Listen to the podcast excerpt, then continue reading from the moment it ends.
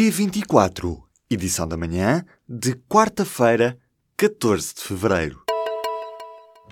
Apresentamos a nova gama de veículos híbridos plug-in. Uma tecnologia que veio para mudar o futuro. BMW iPerformance. Da manhã desta segunda-feira ficam os números. Desde 2000 que a economia portuguesa não crescia tanto. No total do ano, a economia cresceu 2,7%. O número representa um crescimento de 1,2 pontos percentuais em relação ao ano anterior. Dados do Instituto Nacional de Estatística mostram ainda que no quarto trimestre do ano o PIB cresceu 2,4% em volume, menos uma décima do que no trimestre anterior. A década que vai de 2006 a 2016 resultou numa perda de património da Fundação Carlos de Gulbenkian. Nestes anos, a Fundação perdeu 22% do seu património em termos reais. Segundo cálculos feitos pelo público a partir dos relatórios e contas, a crise do subprime e a queda dos preços do petróleo marcaram uma década. Já a Fundação, contactada pelo público, defende outra leitura dos números. A Fundação defende que o período escolhido não conta toda a história, porque o ponto de partida de 2006 é um ponto anormalmente alto. O presidente da Partex diz que há no país uma política energética muito errática e um clima de hostilidade em relação às empresas. O líder da petrolífera, que ainda é propriedade da Fundação Gulbenkian, fala num novo ciclo para a empresa. Nós temos um bocado este legado deste homem extraordinário, que foi um visionário, e a companhia procura adaptar-se a todos os ciclos e nós vamos começar um novo ciclo, é uma espécie de renascimento. António Costa Silva diz ainda que a empresa decidiu não investir mais em Portugal. Nós apostamos no projeto do Algarve porque existia um governo em que o ministro Álvaro Santos Pereira, que foi muito criticado, era um ministro que tinha a preocupação de desenvolver os recursos nacionais, percebeu muito bem que o país precisava de uma nova onda de reindustrialização e que isso criaria riqueza, criaria, criaria emprego e, portanto, tinha uma mensagem política muito clara. Quando mudou o governo, passamos exatamente para, para o ciclo oposto. A entrevista completa está disponível no site do Público.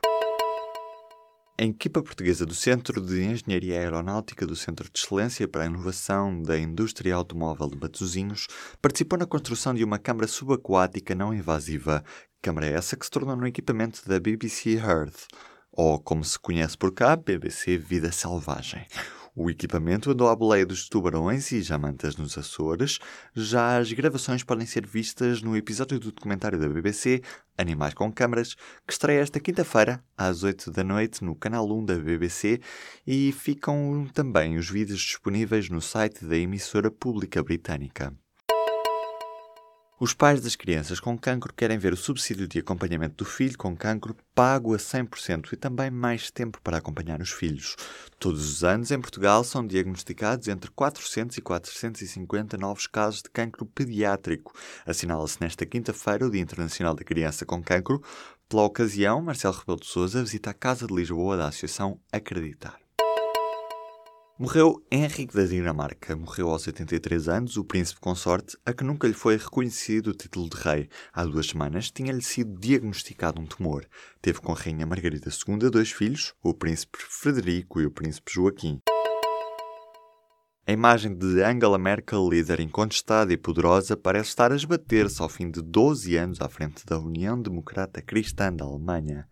Críticas dentro da CDU sobem de tom depois da cedência do Ministério das Finanças aos sociais-democratas do SPD. Já a chanceler diz que este governo vai dar espaço para que outros políticos preparem o futuro. Parece ser certo que internamente se começa a preparar a era pós-Merkel com críticas a subirem de tom. A vereadora da Habitação de Lisboa defende uma ação coordenada para garantir casas acessíveis a todos, numa semana em que se abre o concurso de atribuição de 100 fogos no centro histórico da capital. Para breve, no Parlamento preparam-se para legislar em matéria de habitação e a vereadora Paula Marques defende que é preciso mexer simultaneamente em quatro campos: lei das rendas, alojamento local, habitação pública e política fiscal. A vereadora defende ainda que o verdadeiro alojamento local é quando o dono da casa lá vive. A Gulbenkian vai lançar um concurso de ideias para ampliar o jardim. Aquele que é um dos mais emblemáticos espaços verdes de Lisboa vai crescer quase 10%. A ampliação passa por dar uma nova porta ao antigo Centro de Arte Moderno. O objetivo da Fundação é lançar um concurso de arquitetura e de paisagismo para os primeiros seis meses deste ano. O terreno vai permitir a ampliação do Jardim Gulbenkian em quase 8 mil metros quadrados. O Dia dos Namorados, mas também da música. Esta quarta-feira, Luís Severo apresenta-se com convidados no Music Box. Já na quarta-feira, já na quinta-feira, Colin Green mostra nos anos 70, em Lisboa, que somos mais complexos que os clichês da data. Questionado sobre a data do concerto, Luís Severo diz que esta é uma boa data para marcar um. Afinal, as pessoas gostam de gastar dinheiro neste dia. É esta quarta-feira às 10h30 da noite. Já os bilhetes custam 10 euros. Já a artista Colin Green, de 33 anos, nascida em Los Angeles, será o centro da noite de quinta-feira nos anos 70. Concerto às 9 da noite, e bilhetes a 5 euros. Sugestões para casais apaixonados e não só.